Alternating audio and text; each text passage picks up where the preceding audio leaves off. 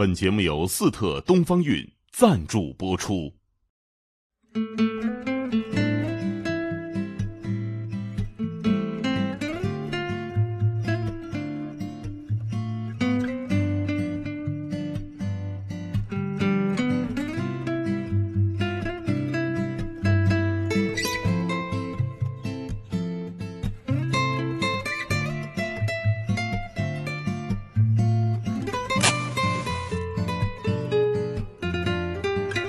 今天呢是老乡见老乡，两眼泪汪汪啊！你知道吗，文道？武志红老师，哎，我找着了我们石家庄老乡，我是石家庄吗？对对，我石家庄的，无我是无极，对无极县的。所以跟跟跟吴老师一看，这个家伙我们石家庄天赋异禀，脑门突出，这种人面传统面相上讲就是灵性比较直觉比较好，这这小时候不是发际线高的表现是吗？也是头发不多了，使劲往前梳。哎，这看着不太像你平时的那个说法。我接着说你讨好型人格，讨好型人格。没错，他他这个一克制不住就出来了。目光如炬是吧？你看他心理咨询师一往这儿一坐，就是文涛嘛，感觉比较自在。方舟呢，讨好型人格。哎，你说现场诊断。对我我我明白了，因为我这样说了之后，就所以那个方舟说，老师我太会做人，他把他把他刚才就表现出他其实不想那么会做人。对对对，他刚刚说说发现我真人这么会做人，我觉得不像是很很像是表扬人的话称赞啊，对对但是你看啊，我根据吴老师的学说啊，一语道破了你的内心结构。嗯，哦，就是什么呢？讨好型人格有一类情况代表着人生疲倦。啊，你你你知道为什么我看吴老师有些文章啊？嗯，我有时候觉得，我要问我们石家庄人嘛，有点其实 有点有点像，就是呃，你看，按说我也很讨好型人格哈，但是我总跟人说一个别人很难理解的话。我说，其实有的时候讨好型人格呀，是有些厌世情绪的表现。你呃，你知道，就是他早年他说他也是讨好的不得了，但是呢，他经常发现什么呢？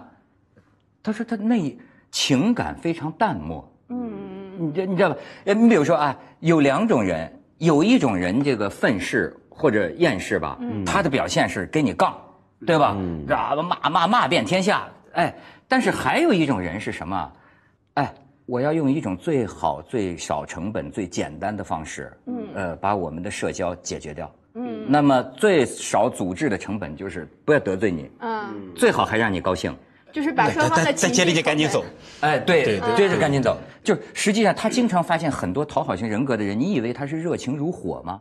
他内心较为淡漠。所以我就从这儿我就开始反思我自己。我觉得我修行的功课啊，应该有一个字，以后就中国古圣先贤说的“诚”啊，诚啊，不诚无物。就是说，你对人，呃，但我觉得，呃，吴老师，人是可以改变的。就当你发现你你过去的讨好八面玲珑，是为了呃这个这个这个这个呃是你内心的冷漠的表现的时候哈，你自己就会觉得呃一转念就行了。就比如说，那我发自内心的让人高兴，岂不是他高兴我也高兴吗？这这这个我我通过你们刚才的这些表达呢，都已经有了观察。你看，就是 诊断出来了。诊断出来了。每个人都在其实都在说自己。你讲的这个厌世，你看你身上带着这么一点厌世的味儿，有或者我们叫做不羁，是吧？就是哎，这个味儿还不错哎呦，不羁但是你看，这是这个在夸你，是不是？其实都是和自在连在一起。开心了就是，但你看方舟的那个呢，它还是不太一样。哦就是他那个真会做人对他那个，呃，一般来我会到了方舟这儿，我会说，当你看见 A 的时候，就意味着你看见了负 A。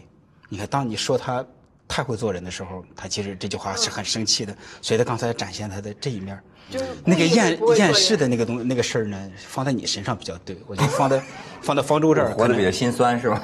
呃，可能一直都带着点儿带着点这个味儿吧，是吧？这是你心的酸味是吧？不是老师，咱们这咱咱咱今今今天针对你啊，不不准针对主持人，针对你。哎，你说你是心理咨询师，嗯，我怎么听说你自己都不太正常？哎呀，这个很不你自。己是不是也有你的心理咨询师？呃，有有有，就是我是找的，就是因为我本来是那个弗洛伊德这一派的嘛，我是精神分析取向的。你们还分派呢？啊对当然分派的胡派的对啊。因为其他流派的咨询师呢，他比方你也也你也要被治疗，但是一般治疗就是时间不长，大概就可以了。但是像精神分析取向的呢，你比方我现在我找我的咨询师，到今今年十月就五年了，而且这还不算不算多。你是有有事儿去找他，还是每周去找他呀？呃现在就上瘾了，就是 每天打个电话。就就我们早期的时候，你可能会因为说，比方说你因为痛苦你去找他，但逐渐呢，就是精神分析取向的，就到要完成你的个人分析，其实要完整的认识你是一个什么样的人。你自述你自己得过两年的抑郁症，哎，对对对，得过两年抑郁，症我一直就是呃没有有幸会过这种啊，就是说真的抑郁症的感受是什么？就是他们就是说真的就是说觉得死，嗯，挺开心，呃，就就死都可能都不开心。嗯。死都不开心，对，那真是，嗯，他一般是这样说，就是我们叫做比较标准的诊断叫做三低，就是你也可以说三少，就是情绪低落，言语少，就是热情度低，行为就是，所以你会变成他言语少，情绪少，行动也少，就是确实严重的时候会有这个自杀倾向，就就他那个自杀倾向就是有有的人会就是真的是有一些自杀的行动。呃，我还没到那个自杀行动的这个部分，但是会有这个自杀倾那向。从你的经验看来，你是怎么治好的？呃，就我当时做了一个比较特别的事情，就是我们做一个形容，就是村上春树他不在他小说里经常讲，主人公到了一个井，就是他又掉到井里了，然后我我们假如把抑郁形成为，你看你你你无形中掉到了一个情绪的深井里，嗯嗯嗯，你扒住那个。就是井壁，一般人的做法都是往上爬，是吗？但你往上爬很辛苦，因为你觉得井有一个巨大的吸引力。我当时干的事儿就是干脆松手吧。啊，松手就掉到井底，在那个井底待了两年。你看，嗯、村上春树在小说里一般他有，我记得他至少有两篇小说写过这个模式。当那个主人公在井底待了一段时间，他突然之间他能看见了，因为井底本来是完全黑的嘛。哦他接着发现有个通道，他沿着那个通道出去，哎，就是他要去的地方。我应该当时就是那两年就干脆就放弃了，就是我就不抵抗了，就就结果这样待两年。后来我自己的形容就是，平时就感觉自己体内很多条河流，它是拧巴着的，就是没有通。但是等那个满两年的时候，当时突然有一天就感觉到，好像内在的有很多河流像是打通了，然后就融会贯通，而且它们流向同一个大湖或者同一个大海。啊，那时候就变得妙语如珠，就是写文章、讲话都变得很不一样，听上去进入了另一种不正常的状态，是吧？从从抑郁进入了躁狂。对哎，那您分析您自个儿为什么不开心？呃，直接的原因其实比较简单，就是我的妈妈她也是严重的抑郁症，所以我一出生就有一个抑郁症的妈妈，这会导致这样的有遗传啊？对对，有遗传。但是如果从更直接的原因来讲，就比方我们讲这个，从方舟这边讲，我们讲就是真实自我和那个虚假自我，就是 true self、false self。但是更好的翻译叫做真实字体、虚假字体，什么意思呢？有真实自我的人，你是以自己的感受为中心，就是你做各种各样的事都是从你自己的感觉出发，然后这样一来你就觉得活得很带劲儿。对，就是这就会带来自在。但如果你是一直是以别人的感受为中心，你甚至你可能把别人照顾得很好，但这时候你就失去了自我，所以这叫做虚假自体。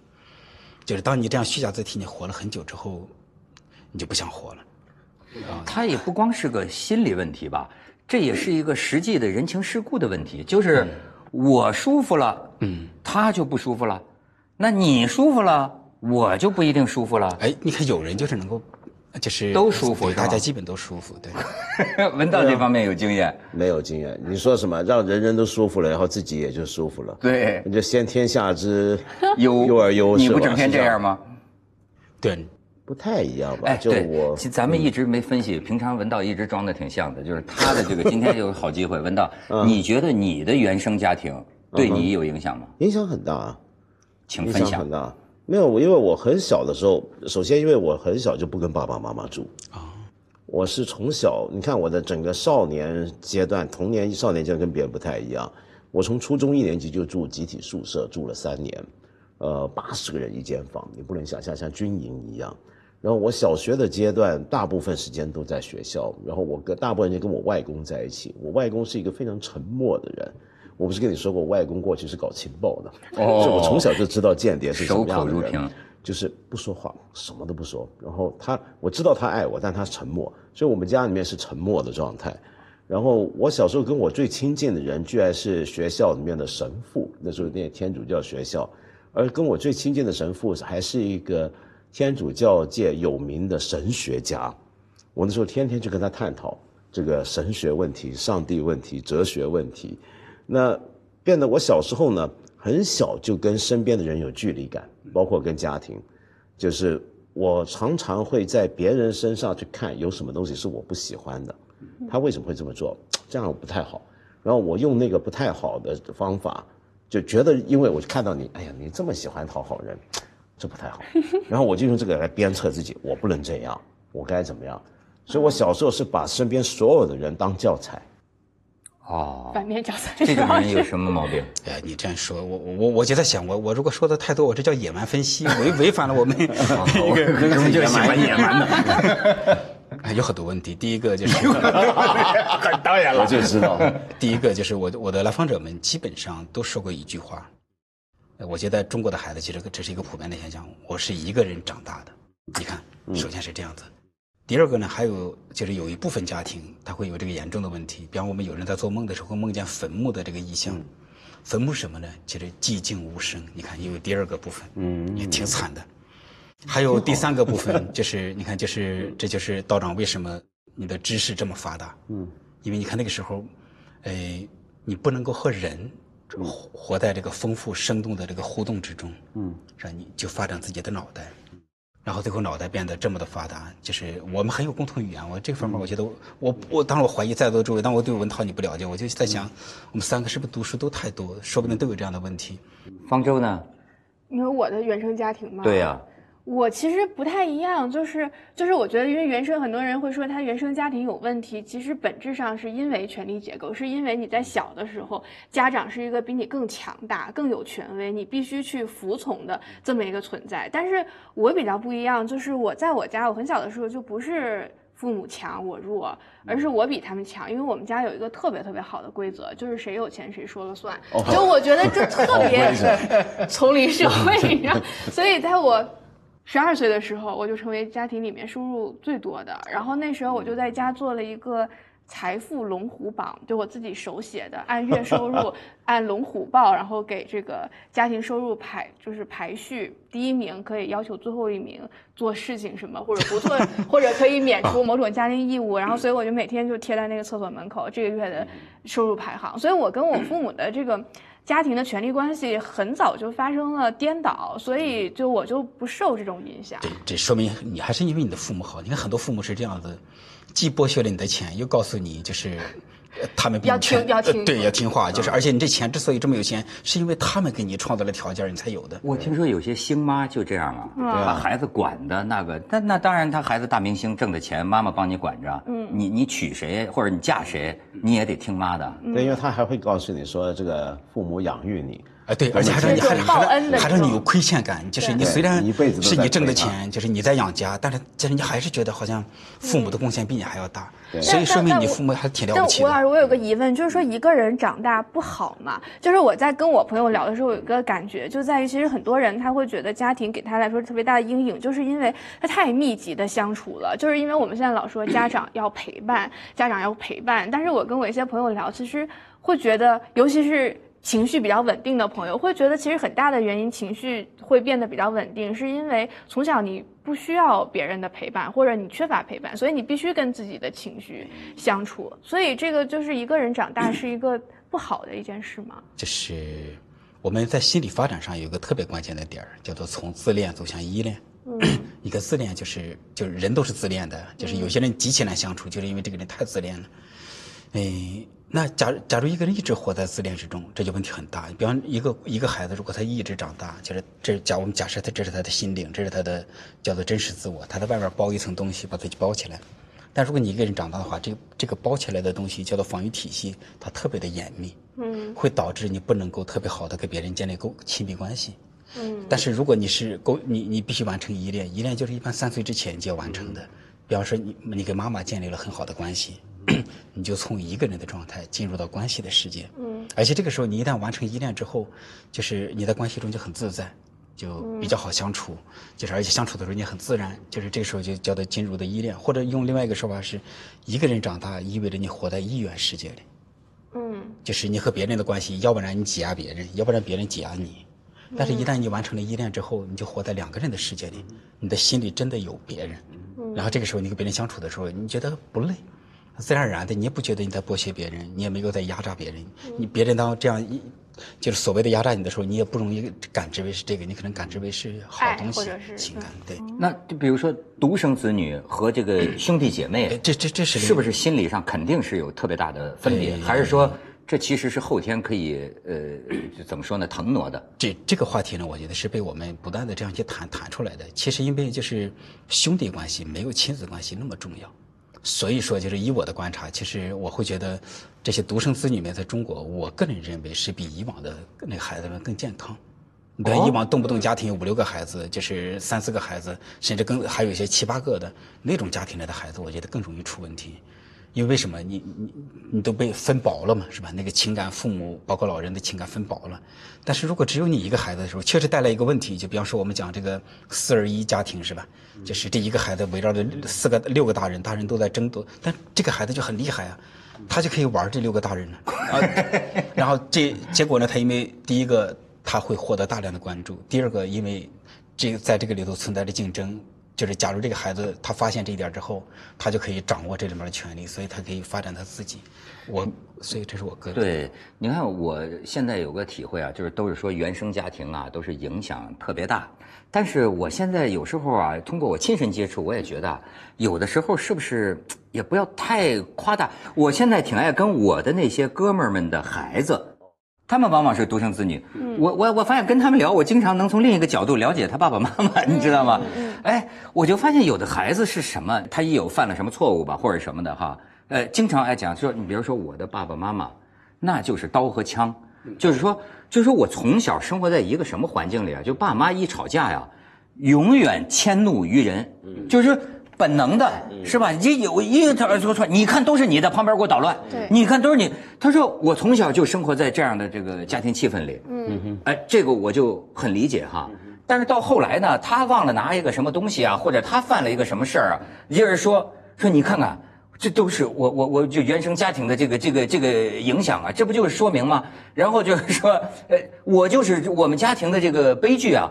嗯，我后来觉得，我说也不能这么。宠着自个儿吧，哎，你就像有一天我听一美女说话，真讨厌的，就是说，就是说叫叫什么？你看，哎呀，你看，就是能烧钱，就是我们这种人的自带属性。你你你你你知道吗？我我现在有的时候觉得，也是不是说你人也不要那么原谅自己？比方说，哎，甩锅给家长。对你爱迟到，这不叫个性，这不叫性格。这这这这这，你提醒一下自己，或者说你就要道歉，或者说你要承担这个迟到的损失，不就完了吗？嗯，他但是现在很多呀，我所以，我后来就跟这个孩子说，我说你看，你也确实跟你爸爸妈妈一样啊，你自己有点事儿啊，你就归咎，你一定要向外，向外那个那个那个归因，对。这这都是甩锅嘛，是吧？就是或者刚才讲的，我们讲的归因，其实归因还好。我觉得归因是我们找寻找原因，很多人玩的是归罪，啊，就是就是怎么说？就是呃归归因，我们说我们在寻找原因是理性的，是吧？归罪的话就是是情绪的，情绪上就说我的痛苦都是你导致的，我的问题是你害的，这里面有个害这个字儿，嗯，就是我觉得归罪是一个，你刚才像文涛你讲的，我觉得这归罪是一个普遍现象，比方说老人倒地了。你去扶他，他说是你害的。嗯，呃，我估计在座的诸位不知道你们有没有体验，反正我见过身边很多人这样的。小时候爸妈丢了钱，就把你揍一顿，你说是你偷的，呃，是吧？这真的是我偷的，这啊，你真的会偷是吧？但但有很多就是就孩子没干，但就是钱找不着了，他就要找一个人，找一个罪人，那个罪人干的。在中国，这个归罪游戏是非常熟悉的，你都知道。你比方像曹操在打袁术的时候，没粮食了嘛？他就借那个粮官的那个那个运粮官的人头一用，因为他他要就是把那个归罪的那个情绪说，你看都是这个家伙害的，所以我们把他杀了，拿他祭旗，然后接着再善待他的孩子，就是然后但这样一来就把那个罪恶的那个情绪就就就先释放一下，接着大家能够就是聚集他们的东西再去战斗，但这为什么呢？照我的说法是，可能就是在我们中国在我们的文化里头一直不鼓励那个个性化自我。所以我们都是不完整的，我们的自我都不够完整，会导致我们不能说我出了事儿，就是我负责，一定是我出了事儿是你负责，所以构建了一个这么我们是一体的，嗯，所以我犯了错，当然就是你的错，对。或者还有一种情况，我小时候我记得我对这个情况特别敏感，我就看到很多大人，呃，有时候呃遇到一些意外，因为有些时候不一定是谁犯错的问题，可能就天然的意外，对对。或者一件事情你不知道怎么发生的，你如果说严格是人家的错，也好像说不过去。对。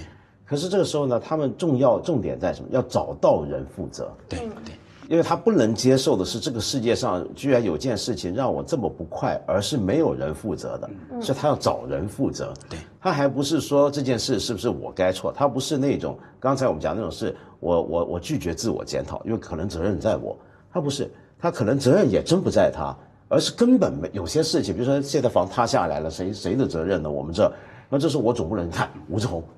你这一来，房子就塌了，那我不能这么怪。但这种情况很普遍，对所以我特别敏感。为什么我们总要寻找一个人去怪？因为这个很有意思就是就意味着那个呃，我们叫做罪恶感也好，负疚感也好，或者那个冲那个问题的发生，呃，没有独立自我的人，他承受不了这个，所以他一定要把这种就是我们要去找一个这个责任人，而且这时候涉及到另外一个问题，呃，你看我们讲归因的时候，我们在寻找客观的原因是什么？但是你看，很多时候我们归罪的时候，寻找一个主观的原因。对，是情绪所以。不仅是有人，不仅是有一种力量导致了这个罪恶的发生，而且那个力量是恶意的、对故意的所以说白了，就寻找敌人。对所以这是一个严重的事情。对而且我我觉得有一点是对小孩来说，这种罪恶感和那个什么特别不公平的一点，就我我我小我原来看一个脑科学的书，对我影响很大。他就是说，小孩你这个大脑里面学会自憎的那个区域，在你非常小的时候就已经成型了，就是自我憎恨。对，但是呢，你学会原谅自己的这个区域，要等到你十几岁的时候它才成型。所以是我跟很多人聊他们那个童年或者记忆的起源是什么。其实很多人对自己童年的记忆的起源其实是自我厌恶，就你其实这个成为他们记忆的起源。比如说我印象小时候我幼儿园印象最深刻的事情就是我们幼儿园吃晚饭就是吃稀饭，然后吃完之后我们就排在。这个座位上面等着家长来接，然后老师就开始拖地，就地就拖干净了，等着家长来接。中间有一一一到两个小时的时间，就吃着稀饭，然后就很想尿尿，但老师就不让你去上厕所，因为他地已经拖过了。然后所以每次我妈来接我，我就终于可以下这个凳子去找我妈的时候，我就尿一路，然后就老师 就被被老师骂，然后我就自我厌恶，就包括尿床的记忆。你跟很多人聊，发现他们记忆的起源是尿床的记忆，因为他就是这个自我厌恶，他很早就学会了，然后伴随了他很长时间。但是当你成为一个青年人的时候，你才学会怎么原谅自己。对哎，咱们俩真是都是尿决定了人生，真的。对啊好多心理的坎儿啊，都是尿过来的，真的。因为从小玩尿大的，我真的。我们小时候，一个是没玩具，就是撒泡尿玩尿泥儿。嗯，再有一个，为什么这个失禁呢？呃，对我来说啊，我今天能干上这一行，当然这个是个老故跟失事了啊禁有关。对，这是这个老故事了，就是，但是可能对一些年轻学生可能会有启发，就是说脸皮儿薄嘛，嗯，就不敢上台嘛。我平生头一回就是中学的时候，在老师的鼓励下，就是上台那个演讲嘛，上台演讲，那家伙都都都都太害羞了。然后你知道，我当时就感觉啊，就是这个我的这个当时我我我已经背得滚瓜烂熟了，我已经背得滚瓜烂熟了，就是以至于你说哪个自然段的第一个字儿，我啪我就把它背下来。那但是真的，一到台上，哇家伙，我真是体会到你们作家有时候写的，就是话一离嘴唇，我觉得就消失在空气中。后周围声音都听不见了，全校师生看着我。然后呢，背第一段的时候就想着第二段头一个字，第二段头一个字，背第二段叫第三个头一个，哎，第三个头段头一个字忘了。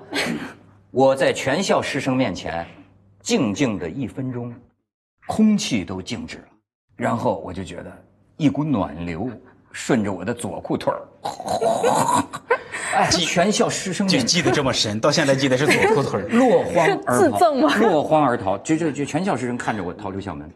但是后来这个老师，我们要不说老师这是伯乐，老师说啊，窦文涛，你虽然呢那天表现不算太好，但是呢，你背诵的那两段儿声情并茂，嗯说我推荐你再参加区里的比赛。嗯，按说我就怂了吧，嗯但是也不知道为什么，就破罐破摔了。我这那我就去了，拿了第二名啊，那就第二名。这就特关键。从那儿以后上台没那么怵，你看刚才你讲的这个经历和那个就是方舟你讲的这个经历完全不一样。这时候我们就可以来理解为什么就是我们总是要去归罪，为什么总要归罪？你看方舟讲的是自我失控，嗯，而且这个时候没有人过来安慰你说这个孩子这这个你没事儿，你很好。如果这个时候当你这就是一个人长大和他关系中长大的一个重要的不同，因为孩子最初你确实控制不了各种各样的事情，你连尿都控制不了。嗯，所以当你失禁的时候，如果这个大人过来安慰你一句说没事儿，这个不是什么事情，也不会怪你，这时候你看你的那个自我憎恨就没了。嗯，你看你那儿就发生了一个关键，你本来失控了。来了个伯乐，你说他是伯乐，而且你看你连左裤腿各种各样的都记得这么深。如果不是这个伯乐过来安慰你，我猜你可能你就把这个事儿尽可能把它忘掉，这叫这叫这叫防御掉，把它压抑在潜意识里，你就记不得左裤腿了。但是因为有这个老师过来安慰了你，说文涛，你很好，那个哎，你看这个失控就变成可以控制了。哎，您讲这个符合我听过的一个呃，就是心理学的，就是说啊，父母啊。呃，比如说父母在孩子面前说不吵架，那那不能不吵架，肯定会看到哈，就是发生有可能对孩子可能造成心理阴影的事情的时候哈，就说要在近短的时间内抚慰，或者让孩子解开这个结，而且据说这样孩子心里不落痕迹，而且特别告诉他这不是你导致的，因为孩子最初他那个严重的自恋，他会觉得整个世界都是他导致的，嗯，所以就是好东西是因为他导致的。坏东西也是因为他导致的，所以如果父母吵了架，如果孩子旁边需要给孩子说一句，不过可惜多数情况是，这个还不止不会这么做，多数情况都是你干的。对，多数家庭还会，反而很多家庭是持续的把这个压力转到孩子身上。所以我小时候我就觉得很奇怪，我观察这些大人，因为我常常能够看到他们是自我矛盾的，所以我就决定我不能这么样子，所以我就拿一张纸出来，去详细记录。我今天做了什么事情？然后我去分析我做这件事情，我之所以这么决定，背后的理由是什么？画一条线，做一个分析，然后再画。然后终于整张纸很大嘛，就变得填不下，继续画。然后最后发现，我要记录跟分析完整我每天的言行背后的动机，那是一个画不完的表。但是我慢慢感觉到，我每天的言行背后的理据也是自相矛盾的。但因为太小，我总觉得人是应该要统一起来的。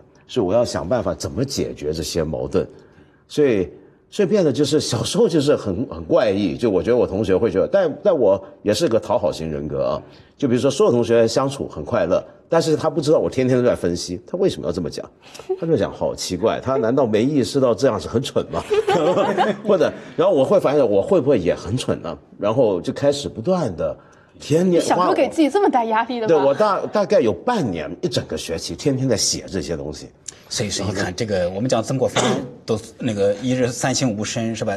你看，这是道长，你是小时候就开始这么干了？我不知道，但那时候我就觉得我得，比如说我我那些教会学校啊，比如说我小时候还想当神父嘛，我就特别觉得这个我的最终的关系是建立在我跟一个世间看不到的、很超越的一个一个什么东西，比如说那时候觉得是神，跟他的关系上面。然后就觉得跟他有最多话讲，因为我觉得他大概什么都知道，而世界上其他人大概是什么都不知道的。那那我呃，可是后来我发现，呃，原来有另一种问题的情况，就你以为一个人应该什么都知道，你以为呃世界上所有这些东西都要有答案，这件事情本身都是有问题的。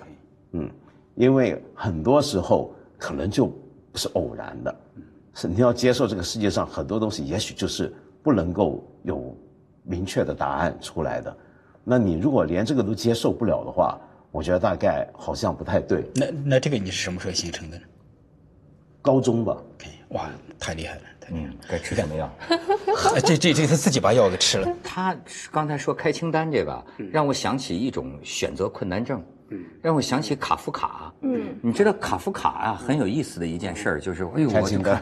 嗯，开清单，他要他跟一个女的，就是要不要跟他结婚，这个事儿啊，他辗转反复了至少两年，在这两年里啊，他就把所有要跟他结婚的理由写上去，不要跟他结婚的理由写上去，天天这么讲，甚至在这两年间多次的去拜访这个女的，嗯，长谈，谈谈完了又回去了，过俩月又去长谈，他讲。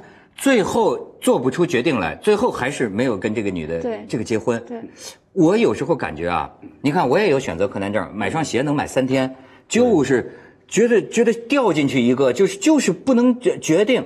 我自己尝试分析是什么呢？呃，因为我这个人太负责任，实际是怕后悔，怕选错了的那个呃后果的那个承担。嗯，其实卡夫卡这个就跟他的所谓的原生家庭有关系，因为他跟他父亲的关系其实是非常非常微妙的。他父亲非常严厉。对，而且他原来写过给他父亲的信，然后里面有一点就是有一句话我印象特别深刻，就是说他觉得他和他的父亲就活在两个世界里，就是他的父亲和其他人活在一个世界里，什么都是对的，但是他活在一个他做什么都是错误的世界里。所以我觉得这个可能就跟他为什么一定要列清单是有关系，因为他觉得他做什么，他潜意识里可能觉得他做什么都是错的。然后就是说人对上帝的想象最早其实是就来自于那个父亲的形象嘛，就是说你对这个最高的这个这个神的想象和替和这个造物主的想象，其实是来自于你的父亲的形象。有些人的父亲是一个充满爱的，他就是觉得我做什么都可以被包容；有些人的父亲，有些人的这个父亲的形象就是你做做什么都是错的，他就会觉得我做什么都无法被上帝原谅。所以这跟卡夫卡跟他父亲的关系可能也时候我觉得有关系，。就是像方舟你这样讲，我觉得我们就可以看到养育孩子有两个方向。嗯，第一个孩子是经常去抚慰孩子，告诉孩子你很棒，就像你就是你那个经历。如果你是一直这么长大的，总总有人在身边跟你说这样的话，那你就他这这辈子就太幸运了。如果另外一种像卡夫卡这种，是吧？就是爸爸老打他，而且天天打他。而且老打他，给他告诉他你怎么做都是错的。对，所以这时候我们看到，就是讲到中国的原生家庭问题，其实就是可以涵盖到这儿。你到底是听话，还是就是民主型家庭？听话其实就是专制型家庭嘛。说难听一点，孩子为什么要听父母的话呢？那这样孩子听父母的话，那就意味着就是你的自我被压制了。哎，那您对溺爱怎么看？溺爱是中国父母的发明的一个谎言。啊？不存在这么说啊不？存在。你看，就是我我这应该是今年的事情啊。有一次，就是一个妈妈，她有她好像她女儿整天在家，也就十来岁的她女儿，整天在家里做家务，还有弟弟妹妹要照顾。你猜这个记者采访这个妈的时候，这妈说了一句什么话？我就是太溺爱他了。哦，这这这简直是开玩笑嘛！所以我后来的理解是这样的。我们从小听到的那个故事，就是好像就是我们石家庄特流行那个故事，就是说有个杀人犯，呃，临上刑场之前，那个妈妈来给他，喂奶。对，说妈妈，我再想吃最后一口奶，然后把他妈妈的这个乳头咬掉。呃我也听过都是这个你从小溺爱我，才让我有了今天。对对对对，我们湖北也听过这个故事。各地都有，各地杀人犯都干过这种事儿。或者我们讲一个 传说，你看，这就是给孩子制造罪恶感，嗯是吧？就是你之所以这么糟糕，父母一点责任都没有。如果他们有责任，觉得他们对你太好了，这就是胡扯。实际上，哦哎，就您这个看法会不会太极端？您比如说，不极端呃凡事就怕具体啊。他孩子没有自控力，比方说小孩非得啊不不做功课，这个 iPad 上瘾，玩这个电子游戏上瘾，你以至于你你你你你征求他意见，他理都不理你啊！你你不得不采取强制性手段，要不你就让他二十四小时这样玩下去吗那这时？候这时候就涉及了一个源头。我们现在看到，你们中小学的时候，我们就玩 iPad，玩各种各样的东西。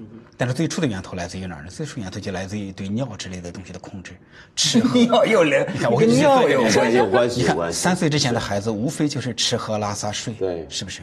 对，当你吃喝拉撒睡的时候，就存在一个问题：到底你说了算，还是爸妈尿说了算了算？爸爸妈说了算。嗯，就是，所以我们会说，在那个东西方的养育之中存在着一个巨大的差异。东方文化是，就是他治他律，父母制定了这个规则，父母要制定规律，你要符合他们的规律，所以这叫做让孩子从小就围着父母的意志转。但是在西方的这些养育之中，其实自律自治。然后就比方有个那个英国的，就是心理学家，就是他叫温尼科特，他这样说的，呃，孩子的任何生理生理现象，如果你严重的就是呃管制他，都是一种虐待。就比方说这个这个，那玩 iPad 也算是生理现呃？那那那是以后的事情了。就是我们先讲，如果在最如果在最初比方在三岁之前，你让孩子在吃喝拉撒睡这种事情上，他形成了自律自制，所以他就自动的在玩 iPad 的这个事情上，他有了自制力。所以我这时候我们就知道啊，你看网瘾真的是个东方现象，当然西方也有这样的问题，现在手机上瘾全世界都有。但是我想道长你们到全世界各地走的时候，你确实会发现，中国的团通常对这个旅行团对就是中 WiFi 的需求重多了太高。简直是太严重了。就是，所以这就这就说，这是就我们讲中小学，包括我们作为成年人，你会看到我们各种各样的上瘾，就是网络上瘾。但是就是因为在前面我们没形成自律自治，嗯，那没形成自立自治，我们一直都是他律他治，他律他治会导致一个问题在哪？我们总想着把他律他治给破坏掉。是压抑的太厉害了。对，压抑太厉害了。就我凭什么听你的呢？我为什么按照你的来呢？所以就是一旦有机会就想放纵。所以我们都知道中国的还有个教育问题。你看，通常考大学之前都很 都很苦，是吧？等一个一上了大学就撒丫子啥也不干了。啊，就所以大学本科那四年按说是个黄金时期，但是你看见这个他离他这的孩子那四年就放纵自我，啥也不干，是荒废掉了。对，就荒废掉。但这个时候存在一种对自由的渴望。不，你刚您刚才说那点，我觉得很有意思啊，就有点像是你常常讲的，就我们很多中国人是大了都还像小孩啊。你比如说刚讲旅行团，你说我们说小孩有网瘾，其实我觉得中国人大人的网瘾那个很严重，非常。这个也是我很难理解的。你比如说。呃，现在到了一个地步，就是比如说你刚才说那种旅行团啊，就有时候你看到一些游客到了一个地方，一个国外的餐厅，然后餐厅的桌上要摆张小卡片，就写了这个餐厅的 WiFi 的名字是密码是多少，然后全部人到了一个餐厅，第一件事不是拿菜单，是先问密码，对，然后呢就要上网，然后吃顿饭也很古怪，因为吃顿饭，因为我可能比较老派，我觉得这我年纪。就比方州大吧，至少在这。那我们出去吃饭见人，我们会觉得在人家面前，我手机绝对摆一边，就是先跟尊重眼前的人，跟他们聊。可是我现在发现，就身边全部人都在低头继续玩手机。那你这个情况就跟小孩，你刚刚说的孩子要玩 iPad 是一模一样，而且比他还严重，因为大人在控制孩子，那大人不控制自己。这里这里面，我我不能够去当父母说大家全给我收起来，总不能这样子。对，你看。就如果讲这个现象呢，现在这个现象还就是还，就我们这样看得到。过去的时候带旅行团的人都有经验，因为过去我们上网不容易，到了国外你流量很贵，所以那个导游怎么办呢？他自己拿一个那个就是那个 WiFi 的那个那个 router，那个对对对，所以大家你离他近你就能上网，离他远就不行。所以带团特简单，然后就就这大家都跟着你，然后到了酒店你。什么事先不做，先第一时间问酒店里的 WiFi 密码是多少，要不然这帮人整天你别的事干不了。嗯，所以这种情形，但这个时候仍然是和控制有关。嗯，就是我们讲的控制，因为，如果我跟你脸对脸的交流，如果情商低怎么办呢？嗯我连这个讨好型人格发展的都不好怎么办呢？嗯然后这而且或者我总讨好你，我累不累啊？所以最后就变成我们这样脸对脸的交流，就是很耗神嗯，就是我们觉得失控。嗯，就是要不然我感觉我挤压你，要不然我感觉你挤压我，反正总之都不舒服。哎，我拿个手机，这上网，距离了。哎，这个时候你看，我都在我控制之内呢。我想看那个网页，看那个网页，我想干嘛干嘛。所以这个控制有关。哎，吴老师，我一直有，我还有个问题，因为你比如说玩 iPad，但是它有可能是小孩对于家庭的模仿，比如说这家里人连他们自己大人都在玩 iPad，小孩就觉得没问题。所以我觉得人们在谈原生家庭的时候，其实好多人现在年轻人说的是父母对自己的压迫，然后童年阴影打骂。但是我觉得其实还有一点很重要，我看谈的比较少，就是自己对父母那一代的模仿。就我原来看了一个，觉得很有意思，他就是说这个家庭出身好一点的小孩和家庭出身。这个这个差点的小孩有一个很大的区别，就是他们的父母在跟权威沟通的时候态度是不一样的。你比如说中产阶级的孩子，然后他们小孩犯了错，然后这个这个踢足球把这个家长对和老师比如说对，然后这个小孩把这个玻璃砸了，然后校长叫家长来。中产阶级的可能他们家庭条件好一点，他会跟老师据理力争，会说因为什么什么样的原因怎么样。但是就是环境差一点的家长，他可能要么就是求情，要么就是把小小孩。打一顿，要么就怎么样，所以他跟权威的沟通方式是不一样的。但是我们就是小孩，都是从父母那个地方学会如何跟权威沟通。你看我小时候对我。对对，这个我家长跟权威沟通的这个记忆，就是小时候我爸，我小时候啊，我爸跟人打台球，经常就就赖钱，然后就跟人打架，被人打垃圾桶里面，然后 然后谁小区的，就说你看有一个这样的爸爸，对，就说你看你们你们，所以我一直想找一个打架好的男朋友，就是就是这也是这个原生家庭，但是所以我就想说，其实很多时候就是我们学会如何跟比我们强的人沟通，比跟上司沟通，跟这个权威沟通，其实是从父母那个地方习得的，然后。就不同的家庭，他对这种东西的沟通方式是不太一样的。对，这这时候我们就说，你看这个时候就是家庭的这个图景，孩子就直接把它内化了，是吧？就是当然我们有非常复杂的逻辑，但基本上我们可以说，你的原生家庭的图景就会被孩子内化到内心深处。你不仅内化了父母他们自己的模式，你特别严重的是内化了一个什么呢？内化了一个家长如何和你相处，其实就是相当于你把关系都内化到内心深处。我们老讲人格，老讲性格。我们谈到人格和性格的时候，觉得哎，就是这个人怎么样，特别喜欢习惯用基因来讲。但精神分析呢，他觉得有时候他对基因不是那么的那个重视，就是他精神分析的说法是所谓的人格，所谓的性格，其实就是你把童年的关重要的关系模式内化到你内心深处。有个词儿叫内模仿，哎，对对，是这个模仿呢。我们还说我们是有意识的，嗯，但是刚才讲的，你连意识都没有，你可能就是这个图景被你记住了就，它就成为你的一部分了。嗯所以你看前一阵儿不是放那个电视剧，呃，就是叫什么都都都挺挺好好，都挺好。哎，我觉得好多人这个聊啊，就聊到这个了。我爸他这个过去的戏剧上，一般都是说呃父母亲都是爱孩子的，他这一下展示出来一个恶相哈。哎，我就觉得啊，我接触的几乎所有跟家庭闹矛盾的年轻人啊，就是有一个结解不开。其实到底谁有理呢？比如说作为这个父母来说，我是为你好啊。我是为你，这难道有什么疑问吗？父母还有不爱孩子的吗？但是为什么孩子觉得那么样的拧巴，甚至达到那么样的仇恨，甚至要离家出走？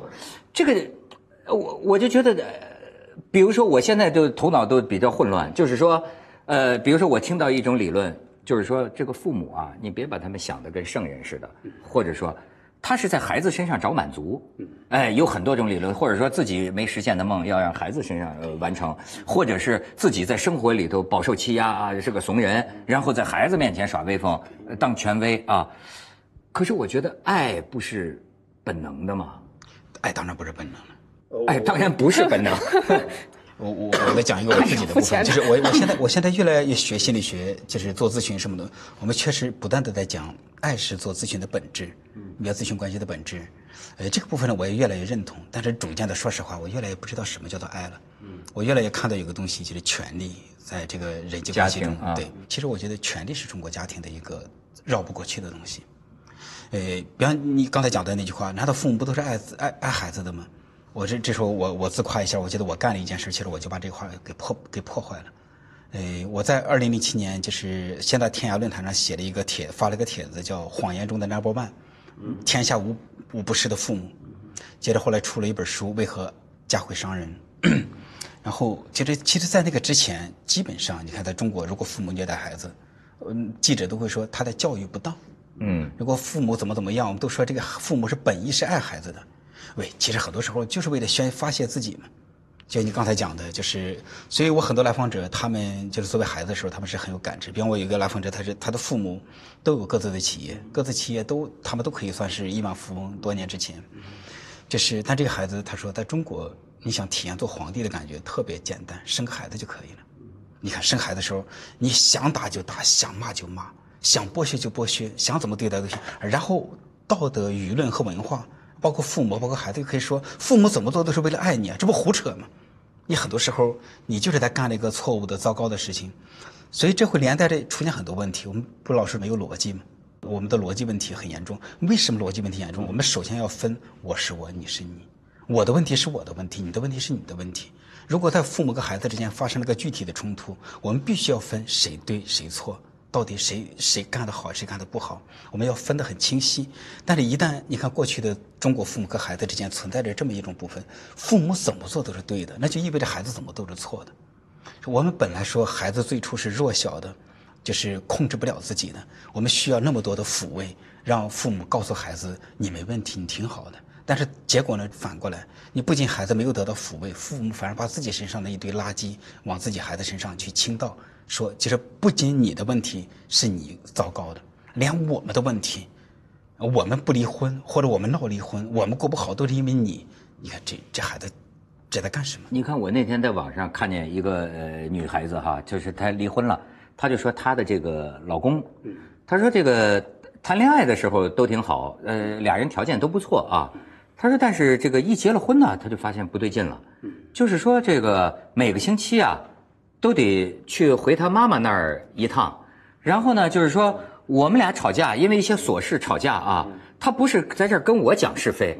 他要回去跟妈妈谈谈心，看看妈妈对这个问题怎么看。哦后来他就问，就说你你为什么这样？最后他才明白，就是说这个男他这个老公啊，实际上原来有个女朋友，他比较喜欢，但是不符合他妈妈的条件。嗯，反倒是他的学历啊、职业啊什么的符合他妈妈的条件，他就按照他妈妈的意思跟他结了婚，所以他最后明白了，他说你并不真正的爱我，你但是听了你妈妈的，跟我结了婚。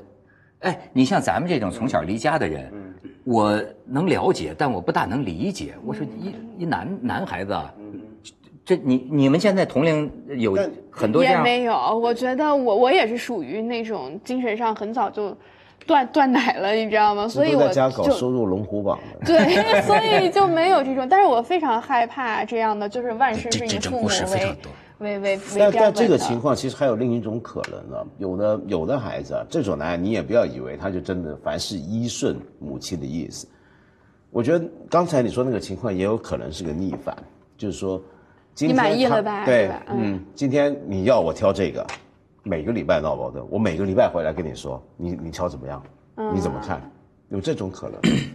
是反正是你选的，出了问题你负责，其实是一种消极的应对对啊方式，消极的是啊呃，抵抗，还是推卸嘛？对对啊弱者的武器。呃，像刚才这种现象呢，就是非常普遍。但是我们可以碰到这种人，就是无论这样的男孩还是他的老婆和女朋友，一定要认识到他是两面的。他越孝顺他妈，他就越恨他。嗯，这两个恨表现在哪儿呢？哎，就比方恨老婆，嗯哦，他会转移方向对对，。他他反正他要恨个女人，就是他他不能对妈表达恨，他就要就是表达这个，就是这种现象极其普遍，所以我们一定要意识到，呃，事情一定是两面同时并存。当你在这个孝顺的这一面，在听话的这一面，比方达到九分，你对父母的这个，呃你看刚才讲的就是妈妈是吧？就是在中国还有一个事情，就是母亲和儿子的共生，母亲和女儿的共生非常普遍。什么叫做共生？他俩是一个人相识，对明明是你要结婚，你要找女朋友，我们讲在一个这个独立自主的意识意识之下，这是你的人生选择，但是就变成妈帮他做了选择。嗯，所以就是这个时候，就是他一方面听了他妈的，另外一方面肯定像道长刚才讲的，他一定想就是叛逆，想对着干。真的，我周围朋友有这样的，那真是苦不堪言。说咱能不能吃饭？你妈不跟着。我天哪，那真是其实就跟像相亲角里面都是父母，然后替小孩相亲，很多就依顺了，但他依顺的态度也是好，我按照你的意思，以后不要拿这件事情烦我。就跟你说讨好型人格是累了，其实是一样，就累了，就我不想再争执了其。实他说我累了，他不说我恨你，你恨的话是向外，但是我说我累了，因为我恨我自己嘛，我不能攻击父母，我变成攻击我自己，所以我经常累了，厌世，应该这么来的。那怎么去颠倒这种权力关系呢？就是因为很多人会觉得说，呃，就我经济独立了，然后我自己也搬出去住了，然后为什么这个父母对我的精神上的控制还在？就这哎种权力关系怎么对我，我补充你，就是现在这个权力关系还有了经济基础一个原因了。对对对对对我现在真的都发现，这我都没法想象的。嗯，就是说钱的这个因素，潜在的跟亲情有关系。对你比方说，现在你这个年轻，有的年轻人说话也嘴软呢，你还啃老呢，对对吧？你的一个人的工资你不够啊。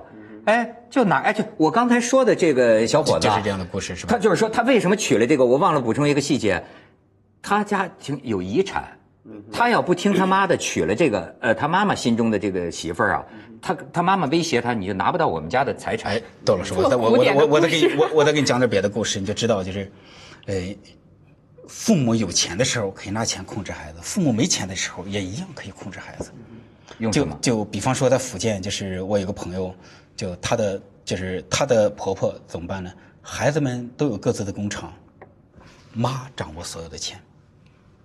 你看这一样啊，你你以为你挣钱你就可以那个，你就可以因为是他们是母系社会吗？还是因为福建重男轻女，我们讲重男轻女的世界是存在这样的部分，比方一般对媳妇儿很惨，但是是一旦当了妈，妈就可以控制孩子，所以他家三个孩子都很有出息，都各自有自己的公司工厂，一般都是工厂嘛，他们那个地方，结果妈掌握着大权，所以你看妈管着钱，就谁掌握钱袋子，谁就可以有话语权呀。但有时候甚至可以这样子，他不需要掌握钱的，嗯，他很可能几个孩子都出人头地了，嗯，那可可能这个妈从来也没什么钱，纯粹是孩子白手起家，也有这种的。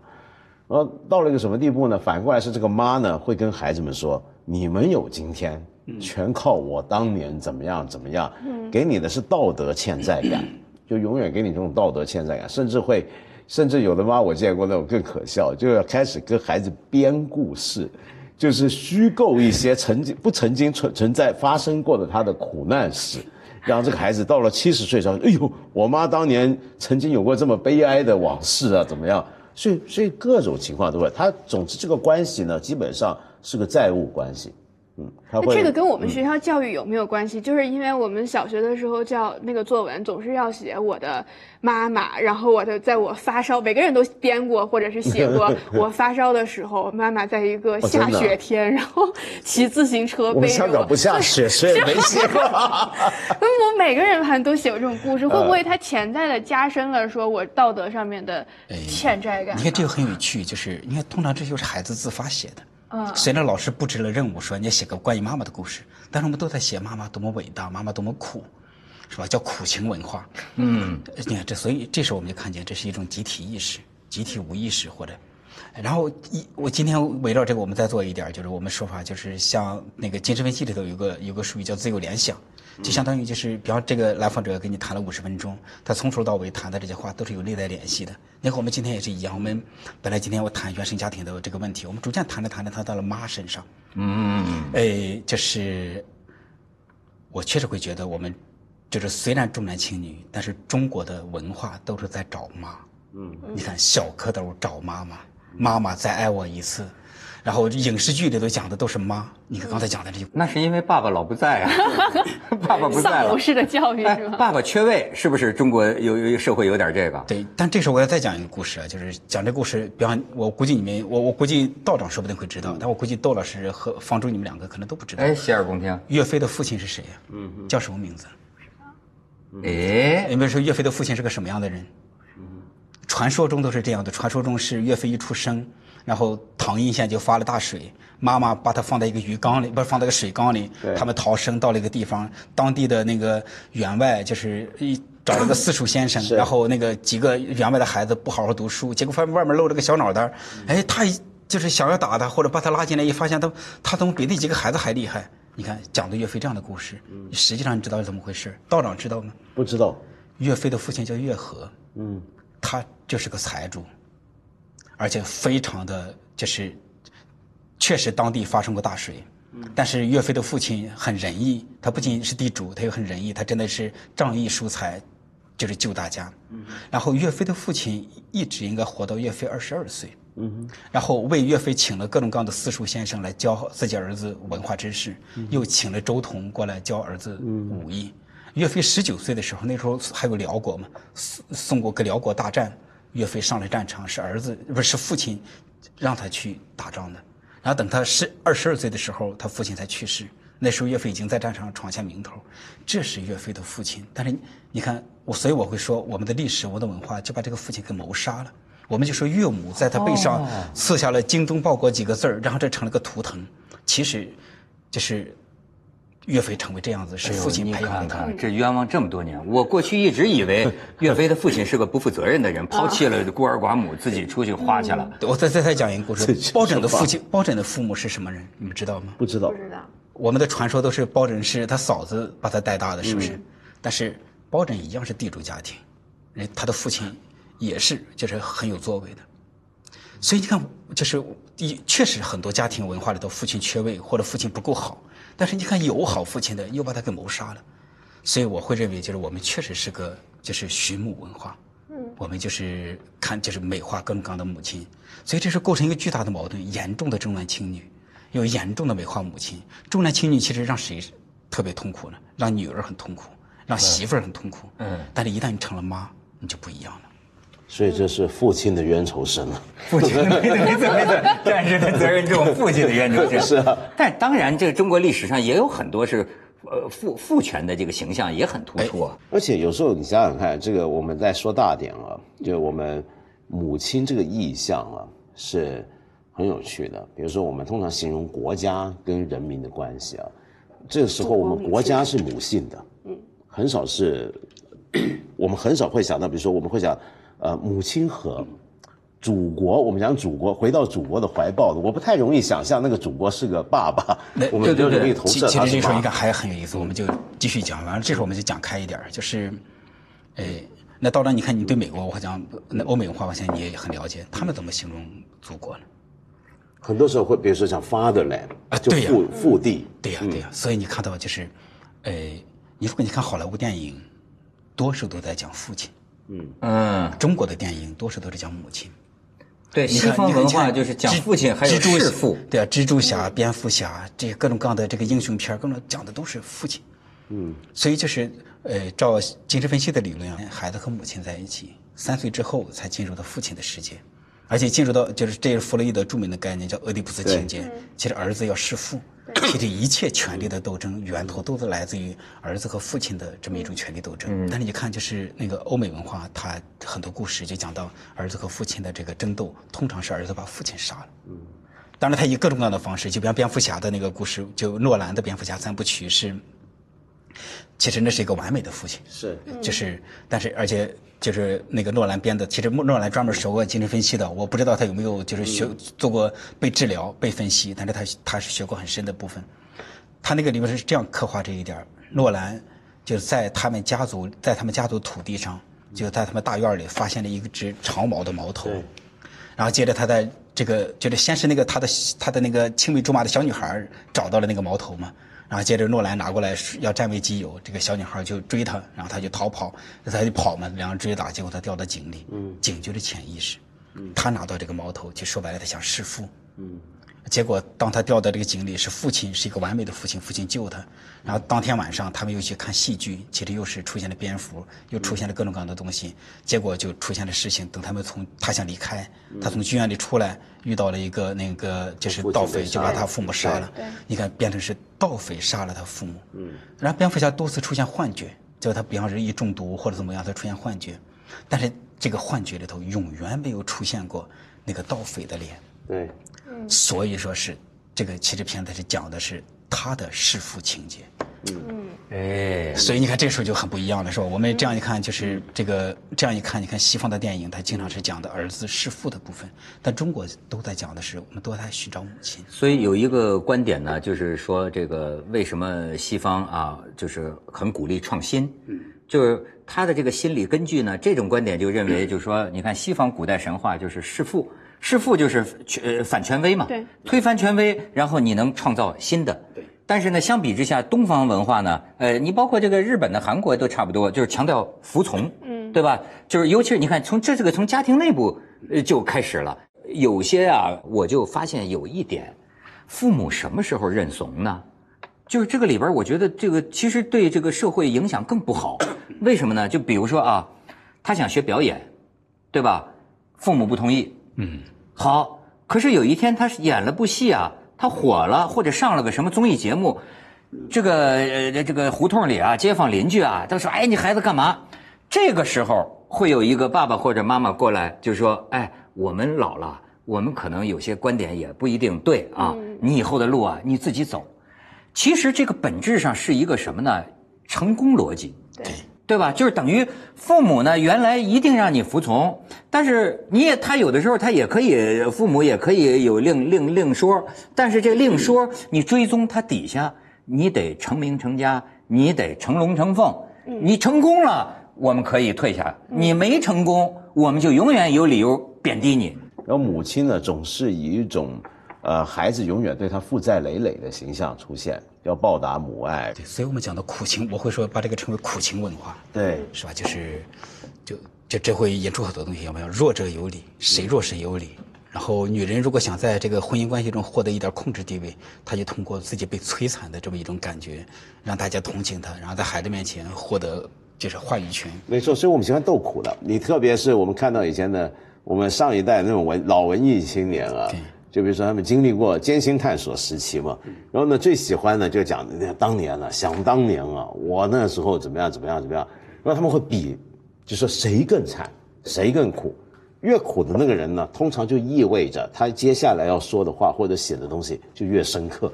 其实通常不是，但是通常大家会觉得他应该是。但是这种苦情文化跟刚刚窦老师说的那种崇尚成功者，它是相互矛盾的嘛？因为你其实是因为他一方面你看到是好像对弱者给予格外的同情和关注，但是另外一方面，其实你又对这个成功格外的苦情崇拜。苦境文化是一个巨大的骗局。我听到的大部分就都是这个，或者是威逼啦，或者就是苦情，反正你不能按照你的意志走，反正你得听我的，你就就要要不天天跟你闹，哎，我觉得真的好烦呐、我觉得今天很多年轻人，他要谈个恋爱，哎呦，这个腻歪的，要先开始像贼得躲着，最后终有一天被发现，一发现从此就进入一个永无宁日，就是。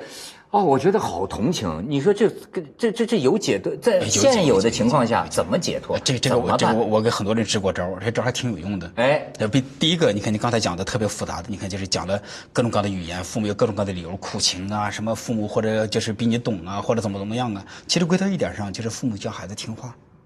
那所以孩子不要给父母做这么复杂的解释。当父母给你做各种各样的解释，你说你说那么复杂干嘛？你不非无非就要要一一点让我听你的。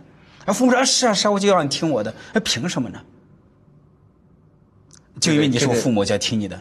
这个理由有力吗？这感觉会吵起来，这感觉就要打起来了。就这样的，你不吵不行啊！你就就我们说的更难听一点，这就是宗主国和宗主国和殖民地啊！你殖民地你想获得独立 孩孩子是殖民地啊？对呀，对呀，对呀，你你宗主国不管了。你你，我觉得这种反正这种人，你关系明确嘛，对就分际在哪里嘛，就你这个是是你的事儿还是我的事儿，就大家分际要搞清楚嘛，要不然永远纠缠。你永远没法跟父母。但是我们我们是这样讲，如果你在恋爱上直接这样来，这就是殖民地搞流血起义，嗯，这很严重。那你怎么办呢？在吃喝拉撒睡上先起义，因为这种事儿，你比方说关于关于吃饭，你看中国的妈一般对吃饭特别控制，是吧？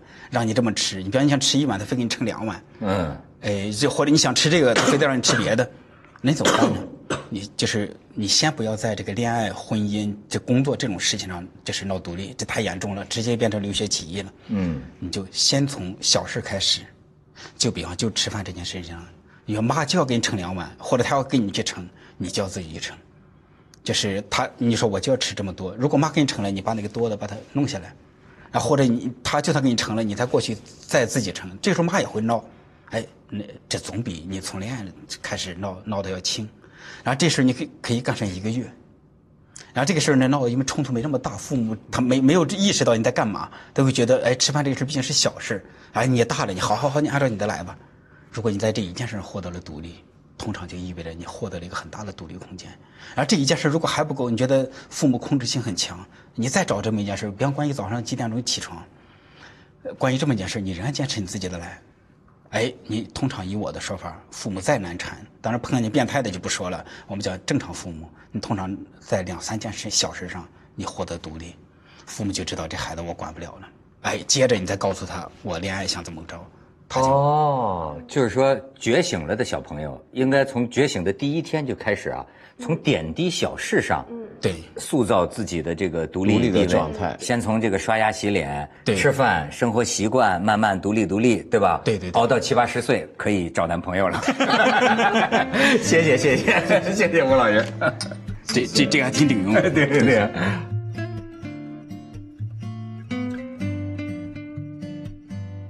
成啊，不成无物，就是说，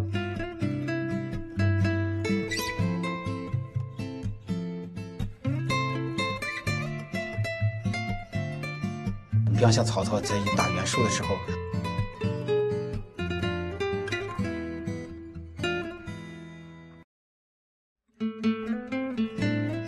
让我想起卡夫卡。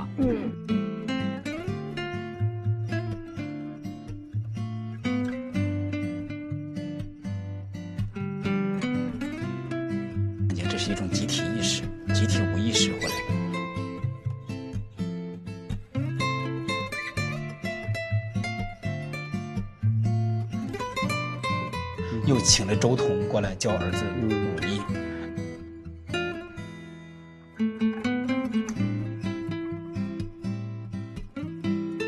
就是这是弗洛伊德著名的概念，叫俄狄浦斯情节。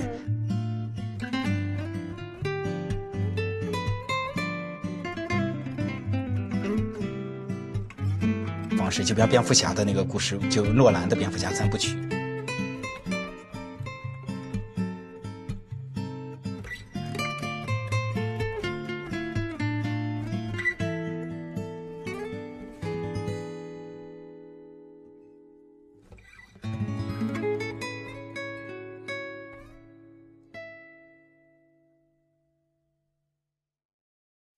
这世界很酷。